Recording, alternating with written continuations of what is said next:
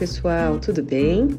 Bem-vindos à quinta temporada do podcast Direito Empresarial Café com Leite. Eu sou Amanda Taide, mineira na origem, com passagem em São Paulo e candanga de coração. Casada, mãe do Pedro de quase 5 anos. Pedro Taide! Do Lucas de 3 anos recém-completos. Lucas Taide! E tutora do vira-lata Farofa. Sou professora doutora da UNB dos cursos de Direito Empresarial, Concorrência, Comércio Internacional e Compliance, e consultora do Pinheiro Neto Advogados nas mesmas áreas. Esse podcast é uma biblioteca em áudio gratuita que tem o audacioso objetivo de aproximar os estudantes e os profissionais dos principais autores do direito empresarial no Brasil. Esse é um podcast simples, curto e gostoso, como num café da manhã juntos durante a semana. Então, pegue sua xícara de café com leite ou chá, coloque o seu tênis para fazer um exercício físico ou então seu fone de ouvido para ouvir no seu meio de transporte diário. Então, vamos comigo para a próxima xícara de café com leite?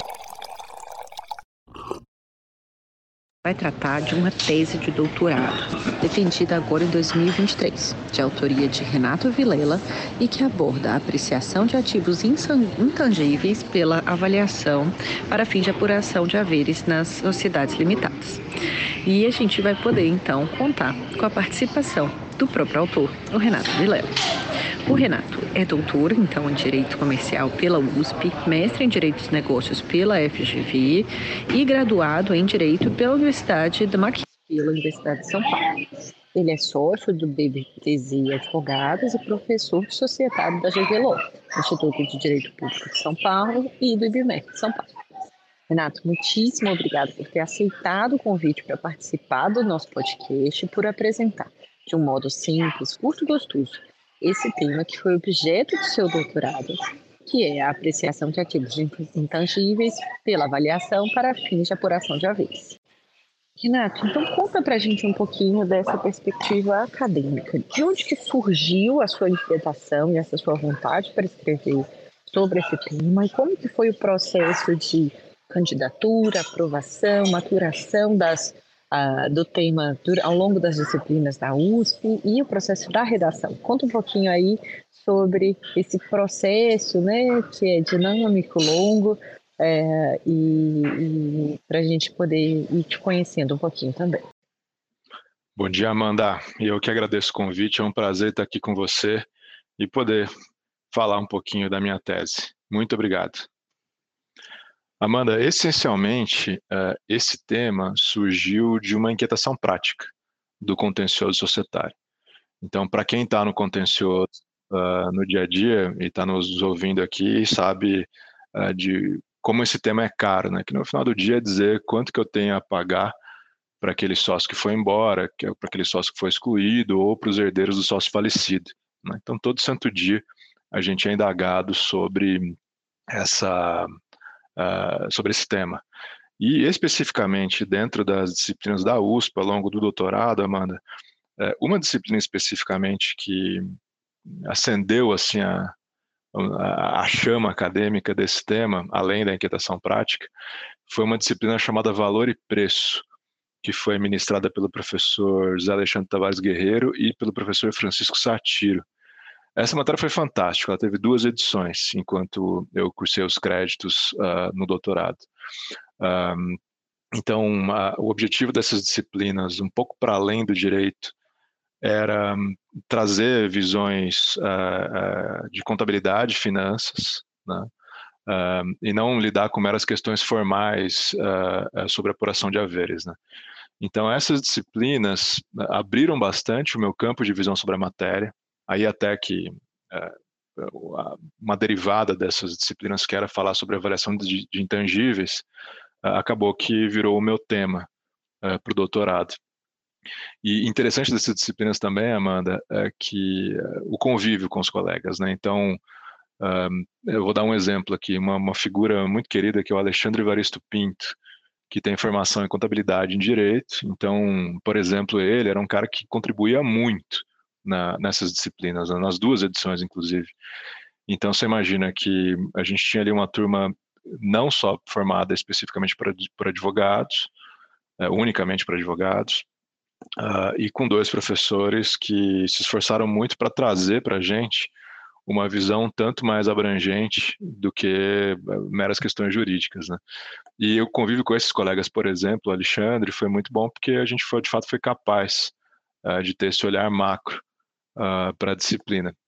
E, enfim, também sem prejuízo de outros colegas, né? eram, eram turmas grandes, uh, e esse convívio também com esses colegas com muita prática no contencioso societário me ajudou muito a abrir um campo de visão e entrar em questões caras ao dia a dia dos advogados, caras ao contencioso, que precisa, precisavam de um enfrentamento acadêmico. E aí, dentro desse leque de questões de apuração de haveres que demandavam um enfrentamento acadêmico, sobretudo voltado a questões práticas, portanto, foi onde eu localizei a avaliação dos intangíveis, e especificamente em sociedades limitadas, que foi recorte do meu tema, e aí virou, portanto, a, a minha tese de doutorado.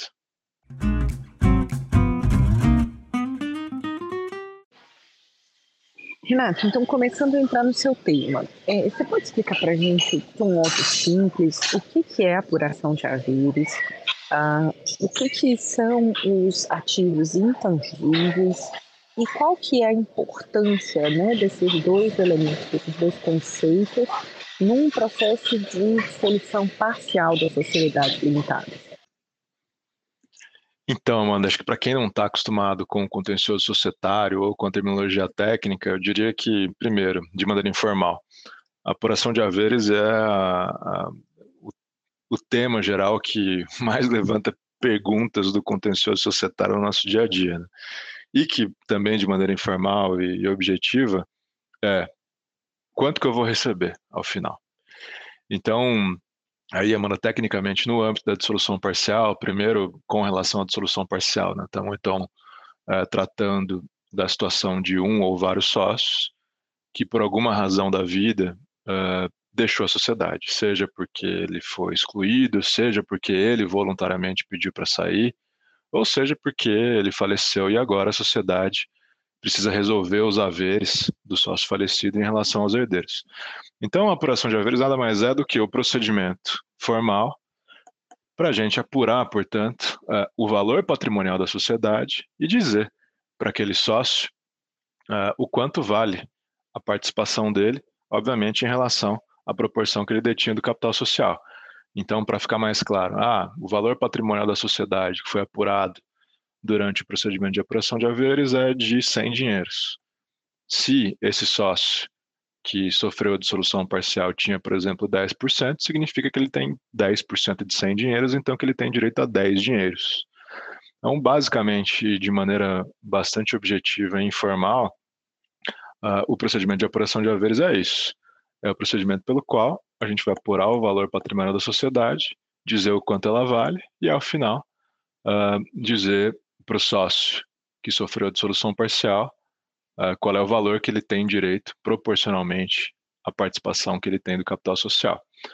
Uh, tudo isso, Amanda, parece muito simples, lógico, e qualquer pessoa, qualquer profissional, contador, conselheiro advogado pode fazer, até que a gente chega em ativos que têm a avaliação uh, sofisticada, difícil, Uh, e aí, especificamente, então, o tema da tese, que é dos ativos intangíveis. Né? Então, quando a gente fala de apuração de haveres de uma sociedade que só tem ativos tangíveis, por exemplo, bens imóveis, é relativamente mais simples. Né? Imagina só, estamos fazendo um procedimento de apuração de haveres de uma sociedade que detém cinco imóveis. Até para um procedimento tradicional de avaliação desses cinco imóveis que compõem o patrimônio da sociedade, a gente vai lá e pede avaliação de três imobiliárias, por exemplo, que é o que se faz aí na praxe comercial, né? Uh, e aí o, perito que estiver conduzindo essa avaliação vai ter uma visão geral do quanto vale cada um dos cinco imóveis, vai somar o valor dos cinco imóveis e vai ter lá uh, o valor patrimonial da sociedade. Até aí parece relativamente simples. Mas quando a gente parte para os ativos intangíveis, e aí, Amanda, ativos intangíveis entendidos como ativos uh, incorpóreos, que são controlados pela sociedade e que guardam uma expectativa de produzir lucros. Então, quer dizer, eu estou olhando então para um ativo que não necessariamente existe, que eu não posso pegar, é, por isso incorpora, mas que, apesar de ser um ativo que eu não consigo olhar, não consigo pegar, é, a sociedade controla esse ativo e tem expectativa de gerar dinheiro com ele. Um exemplo clássico é, de um ativo intangível é a marca, né? Então, bom, é, quanto vale esse ativo incorpóreo? Né? Aí a gente tem, obviamente, algumas formas de avaliar esse ativo intangível, né? Eu posso falar, bom, a marca vale o quanto ela custou para ser produzida. Então, eu posso ir lá, olhar, bom, quanto que eu paguei para o designer, quanto que eu gastei é, para fazer os devidos registros da marca, etc. Isso é um jeito. Um outro jeito é falar, não, pouco me interessa o quanto que eu gastei. Isso é relevante. O que é relevante para mim é o quanto eu posso ganhar com essa marca. E aí a gente pode migrar para uma avaliação, por exemplo, da tal do fluxo de caixa descontado, né? Eu quero virar para o avaliador e falar, seu avaliador, veja aí para mim o quanto essa marca produz de dinheiro no tempo, o quanto ela pode entregar para mim de recursos financeiros ao longo dos anos. Então eu, eu parto para um outro tipo de avaliação, né? E marca especificamente, Amanda, ela tem lá é, pronunciamentos contábeis que, que vão guiar mais ou menos a gente como avaliar ela. Então ela é até um pouco menos complicada. Mas você pega outros ativos incorpóreos, eu vou dar o exemplo de carteira de clientes. Então você imagina que carteira de clientes, igualmente a marca, é um ativo que eu não consigo pegar, portanto incorpore, uh, mas é um ativo que está sob o controle da sociedade, quer dizer, ela explora né, essa carteira de clientes, e obviamente a, a exploração da carteira de clientes gera para a sociedade a expectativa de geração de fluxo de caixa futuro, de lucro futuro. E aí a pergunta que fica, voltando ao tema de apuração de haveres, é: pois bem, um sócio que foi excluído, por exemplo, uh, da sociedade porque ele cometeu uma falta grave. Na hora de apurar os haveres, eu vou apurar, portanto, os ativos corpóreos, materiais, e vou avaliar também os ativos intangíveis, incorpóreos, que é exatamente a previsão do artigo 606 do CPC. E a pergunta que fica é: beleza, então esse sócio que foi excluído por cometer uma falta grave, quando eu fizer a apuração de haveres da sociedade, eu vou computar os lucros futuros que se espera da exploração da marca e da carteira de clientes? Pergunta. Porque pensa só, numa questão de fato, poxa, se ele cometeu uma falta grave, ele prejudicou a sociedade, eu vou entregar para ele um lucro futuro uh, uh, esperado da exploração desses ativos intangíveis? Essa é uma grande pergunta que, que a gente tenta explorar uh, nessa tese. então, tentando fazer um, um, resumo objetivo aqui, Amanda, o que, que é essa apuração de haveres, portanto? Vamos juntar tudo que a sociedade tem sob o controle dela, tudo aquilo que compõe o patrimônio dela, e vamos ter que avaliar os ativos tangíveis e intangíveis, portanto, corpóreos e incorpóreos, uh, para chegar no valor patrimonial da sociedade e dizer o quanto o sócio tem a receber. E aí a dúvida específica é, uh, e que a tese enfrenta, como é que eu vou avaliar esses ativos intangíveis? Eu vou premiar esse sócio que foi excluído, por exemplo, entregando lucros futuros, ou vou ter que trabalhar com outro tipo de avaliação, na qual eu sim avalio os ativos intangíveis, mas sem premiar esse sócio, por exemplo, que foi excluído. Esse especificamente é o grande problema enfrentado na tese.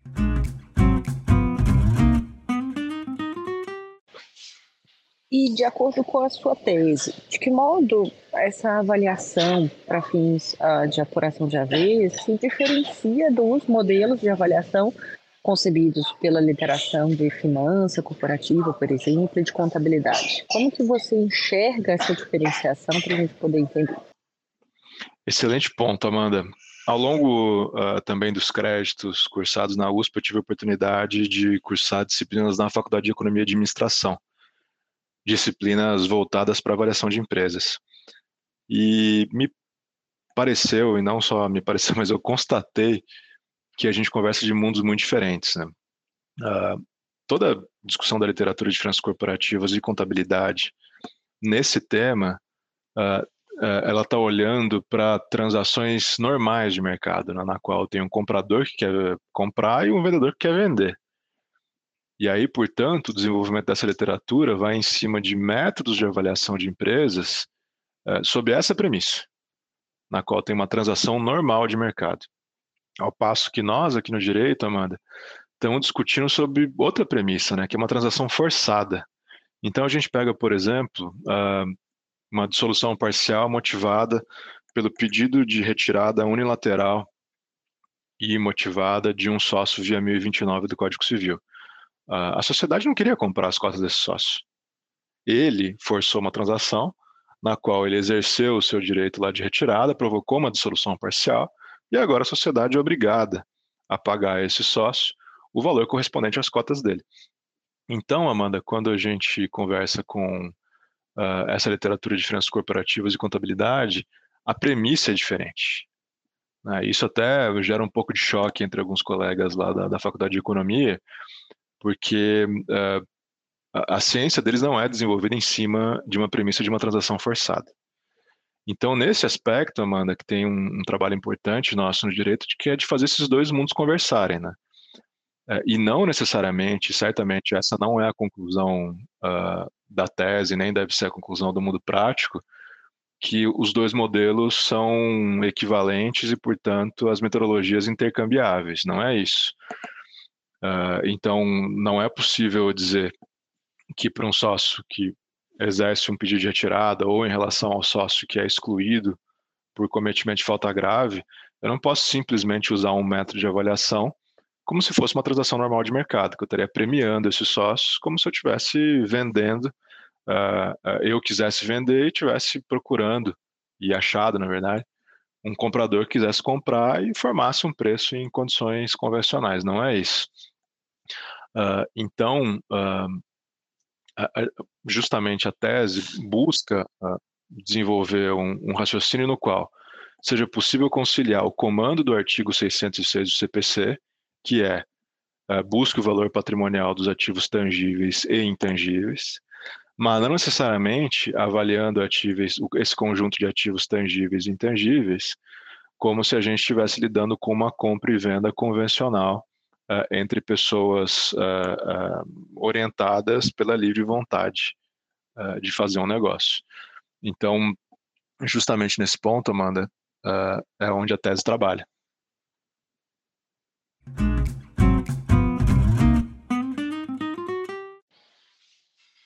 E agora caminhando para a gente entender o coração da sua tese, é, qual que é a interpretação jurídica atual é, e conta para a gente se você concorda com essa interpretação sobre os recursos incorpóreos que estão sujeitos à avaliação para fins de apuração de haveres. É, de que modo que se dá a aplicação em, em concreto né, dos artigos 1031 do Código Civil e do 606 do CPC? Bem, Amanda, o ponto de partida aqui, como bem colocado por você, é o artigo 606 do CPC. Né?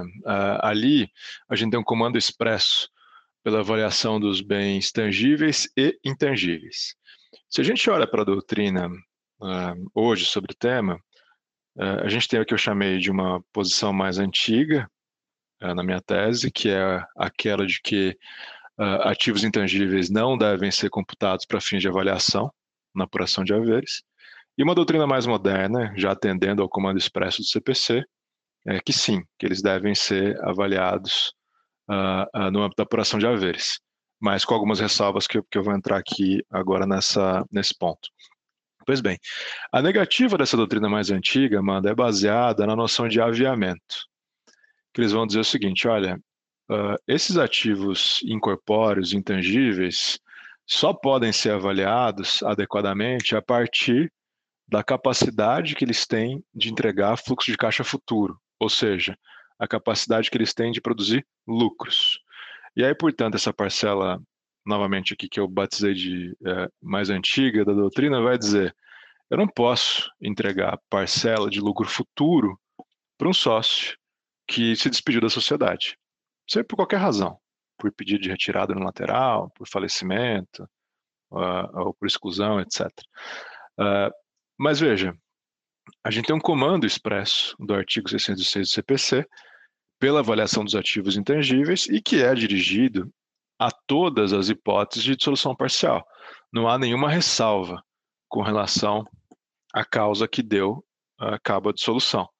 Então, uh, a gente tem, portanto, pela conjugação do artigo 1031 e 606 do CPC, uma regra geral aplicável a, a avaliação de ativos tangíveis e intangíveis no âmbito da apuração de haveres, uh, e que essa regra aplicável ela é universal para todas todos os tipos, todos os tipos, para todas as causas de dissolução parcial. Pois bem, nesse sentido, Amanda, então uh, tentando afastar essa concepção dessa doutrina mais antiga, o ponto da tese é a gente precisa interpretar o artigo 606 do CPC com base uh, primeiro, estritamente no, no, nos seus termos técnicos, né? Então, uh, tem uma seção da tese que é só para construir os conceitos que compõem o artigo 606 do CPC e não meramente jurídicos, tá, Amanda? Esse acho que é um ponto super importante. Uh, o que é contabilidade, especificamente, os pronunciamentos contábeis que são oriundos uh, dos IFRS, que são traduzidos aqui para o português e para a nossa contabilidade, o que, que esses pronunciamentos contábeis têm a dizer sobre a terminologia técnica utilizada pelo CPC. E aí, Amanda, especificamente, eh, a gente tem ali um, um comando expresso do 606 pelo preço de saída. Quer dizer, tanto os ativos tangíveis quanto os intangíveis devem ser avaliados a preço de saída. E aí, qual é, eh, o, que, o que é esse preço de saída? Por que ele é tão importante para a interpretação proposta na tese. O preço de saída, enquanto um conceito contábil, nada mais é do que o preço de mercado encontrado pelo ativo sob avaliação.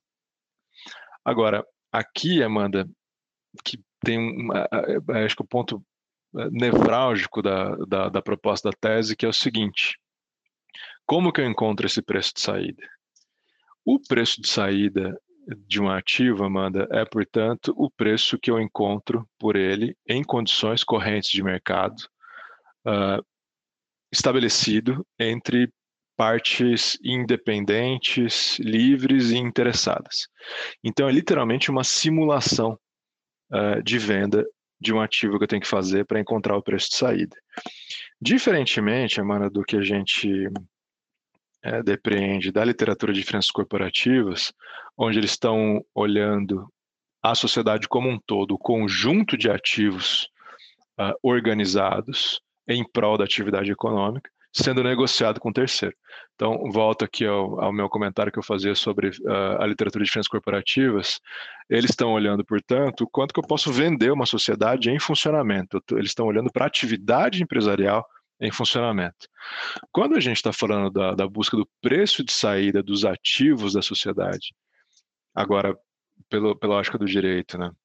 E tomando de barato que esse preço de saída é, portanto, uh, o preço de mercado encontrado pelos ativos sob avaliação, a gente não está olhando para a atividade econômica uh, enquanto uma organização dos ativos ah, para o seu funcionamento. A gente está olhando para os ativos individualmente. Isso é super importante. E aí, então, eu estou olhando para cada ativo individualmente, tangível ou intangível, e buscando o valor de mercado dele individualmente, e não em conjunto, em prol da atividade empresarial. Só aí, certamente, a gente já tem uma diferença muito relevante, porque se a atividade econômica da empresa é saudável, a conjugação dos ativos certamente deve ter um valor maior do que dos ativos avaliados individualmente, porque senão já nem faz sentido mais existir a empresa se é, é mais se é economicamente mais interessante eu vender os ativos individualmente. Quer dizer, ela só para de pé se a conjugação dos ativos vale mais do que os ativos avaliados individualmente. Então, voltando, se portanto a gente está olhando para os ativos avaliados individualmente e a gente busca o preço de saída desses ativos, a pergunta é como chegar no preço de saída.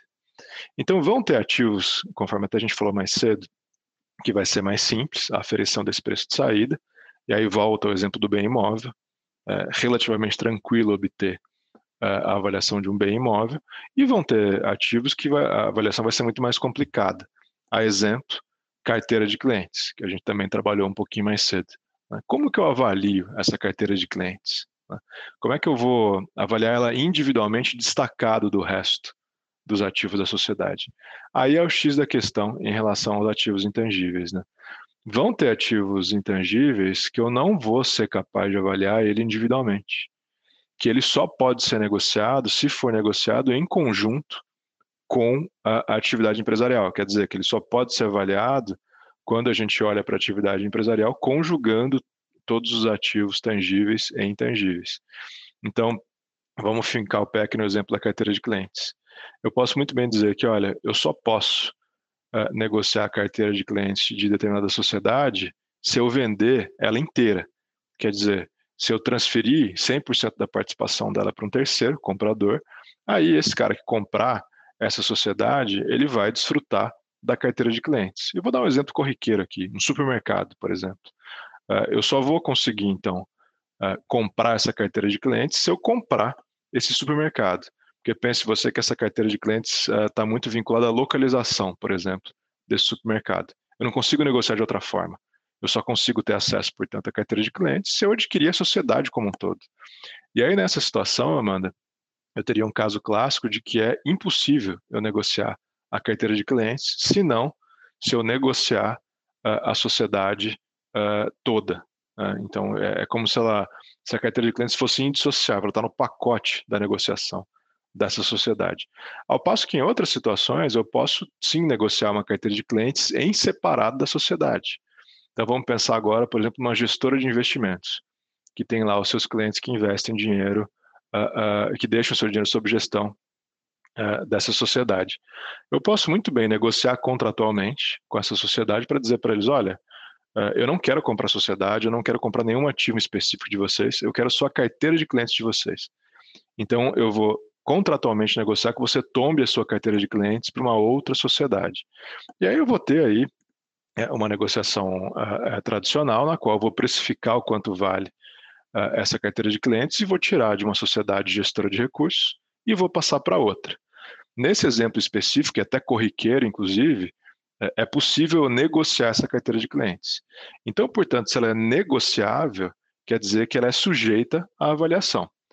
Então, aqui, concluindo e tentando fazer isso de forma objetiva, Amanda, nesse exemplo da carteira de clientes, de um lado, quando a gente está falando do supermercado, eu não consigo negociar, portanto, ela não está sujeita à avaliação.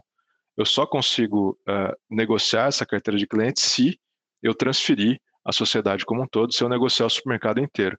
E no outro exemplo, da sociedade gestora de recursos, é possível eu negociar essa carteira de clientes e é inclusive corriqueiro negociar carteira de clientes desse tipo de sociedade.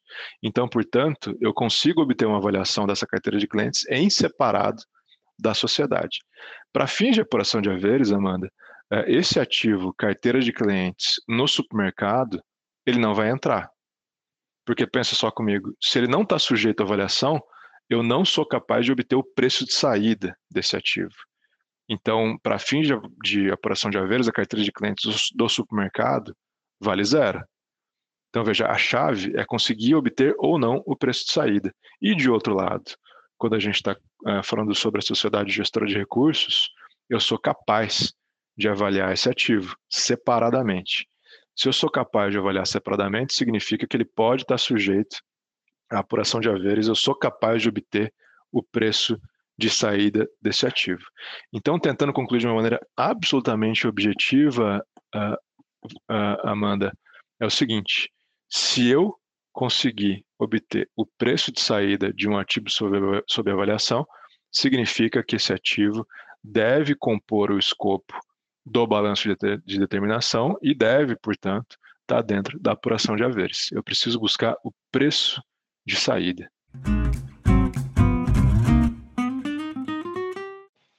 E agora conta pra gente um pouquinho da sua conclusão.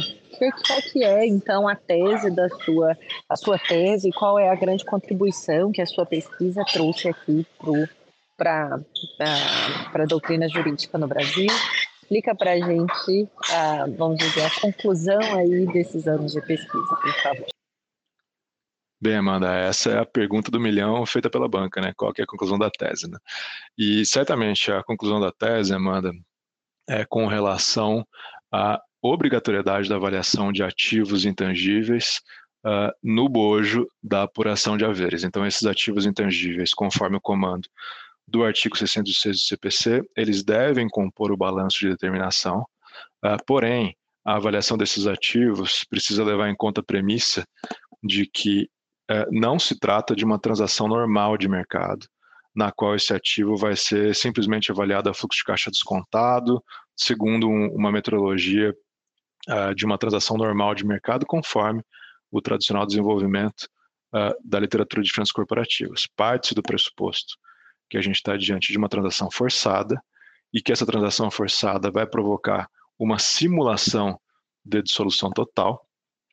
Uh, e diante dessa simulação de dissolução total, a gente deve uh, atender ao comando do artigo 606 do CPC e, uh, para cada ativo individualmente avaliado e não em conjunto, isso é importante destacar, a gente vai buscar esse preço de saída que deve ser obtido quando o ativo for sujeito à negociação. Então, quando o ativo individualmente não estiver sujeito à negociação, eu não posso obter o preço de saída. E se eu não posso, portanto, obter o preço de saída, significa que, para fins de apuração de haveres, uh, esse ativo vale zero. Essa certamente, Amanda, uh, para o mundo prático, me parece que é a principal contribuição que a tese trouxe. E agora, caminhando para o final do nosso podcast, uma pergunta que a gente vai manter aqui na quinta temporada é qual que foi o não mais importante da sua trajetória que você considera que foi um elemento definidor de quem você é hoje enquanto profissional, para que a gente traga aí um pouco dessa noção de humanidade para os nossos ouvintes também. Amanda, para os advogados de contencioso, é, é, um não quase sempre, né? A gente tem uma montanha russa muito grande nos nossos casos. Né? E a minha saída, inclusive a saída nossa aqui do escritório, é sempre o primeiro momento da técnica, né? Então, certamente, essa convivência com essa montanha russa, com as, as várias negativas e também, obviamente, enquanto montanha russa, com muitos positivos, é, é a gente estudar, né? Então a gente se aprimora mais, a gente quer brigar melhor, a gente quer escrever melhor, a gente quer conhecer mais. Certamente esse dia a dia é o grande motivador dos meus estudos.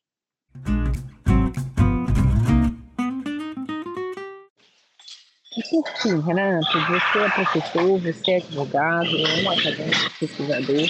Como que você mantém, se mantém atualizado sobre os temas de direito comercial? O que, que você faz, o que, que você recomenda para os nossos alunos e ouvintes? Amanda, eu diria que são duas fontes. A primeira delas são as demandas dos clientes, então a vivência no dia a dia da advocacia provoca a gente a pensar uh, muita coisa nova todo santo dia, né? E coisas que todos os nossos colegas em sala de aula também estão sendo demandados, estão sendo indagados a pensar. Né? Então, essa vivência né, de todo santo dia certamente é o que me ajuda a levar para dentro de sala de aula o que os colegas também uh, uh, precisam pensar, precisam estudar, e a gente consegue, portanto, manter um, um dia a dia atualizado. E, em segundo lugar, é a vivência com colegas uh, ah, um, nessa troca intensa de ideias do dia a dia, né? Que acho que muitas das pessoas que estão ouvindo a gente aqui é, tem também um ciclo de amizades é, muito concentrado em advogados, né? Então aquela velha história de que advogado fala com advogado. Né? Então, é, até quando no meu momento de lazer, então quando estou encontrando os meus amigos também são advogados, a gente está falando sobre direito. Né? Então, certamente é uma é uma corrente muito positiva. E nesse dia a dia com os colegas vem, por exemplo, uh, esse seu convite, uh, que eu desde logo já agradeço novamente aqui, de participar desse tipo de iniciativa feita a sua, né? Que sou fã já do seu podcast, inclusive, e, e vira e mexe a gente está ouvindo coisa nova, ficando atualizado por conta desse tipo de iniciativa.